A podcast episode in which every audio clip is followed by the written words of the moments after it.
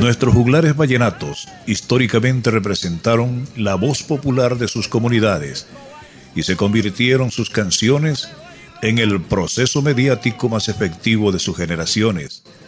Esa tradición oral cantada logró permear exclusivas esferas impenetrables en el cómplice eco popular que replicaba esas canciones de pueblo en pueblo. Tal es el caso de este tema, Los altares de Valencia, que sirvió para dar a conocer una hazaña fallida de un cura que quiso con engaños tomar unas piezas religiosas de profundo arraigo cultural con el sofisma de repararlas, pero que una férrea oposición no le permitieron el cometido. Calisto Ochoa, compositor nacido en Valencia de Jesús, fue enterado de la situación y fustigó con sus notas y con su creación a través de este tema.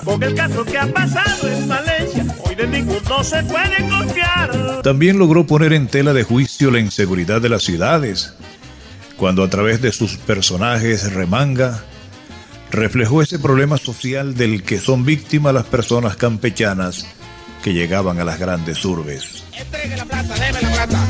Le dije yo, ¿cuál plata? Yo cargo plata de usted. Yo lo que tengo aquí es la plata de la yegua.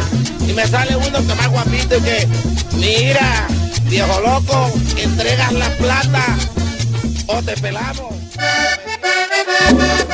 Un caso parecido al de los altares de Valencia también lo narró en la obra La custodia de Vadillo el compositor Rafael Escalona, quien desnudó el poderío de la curia en el manejo de las parroquias y un supuesto aprovechamiento de las cosas de valor, como la de una custodia de oro que reposaba en la iglesia de la población de Vadillo, la que misteriosamente fue suplantada por una de un material de menos valor. Esto dio pie para que este contador de historias develara un robo que se convirtió en voz popular con la canción La Custodia de Vadillo. Era una custodia linda, bien grande y pesada. Ahora por una liviana la quieren cambiar. Se la llevaron, se la llevaron, se la llevaron, ya se perdió. Se la llevaron, se la llevaron, se la llevaron, ya se perdió.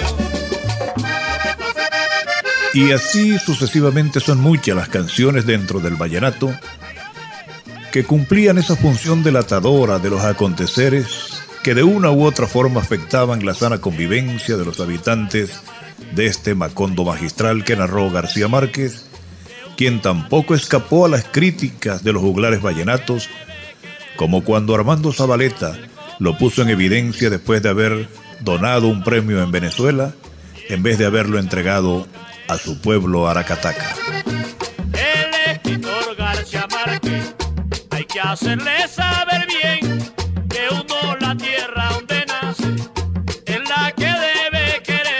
Con estas canciones se vislumbra el poder de la denuncia popular bajo un expediente rítmico de la imaginación criolla.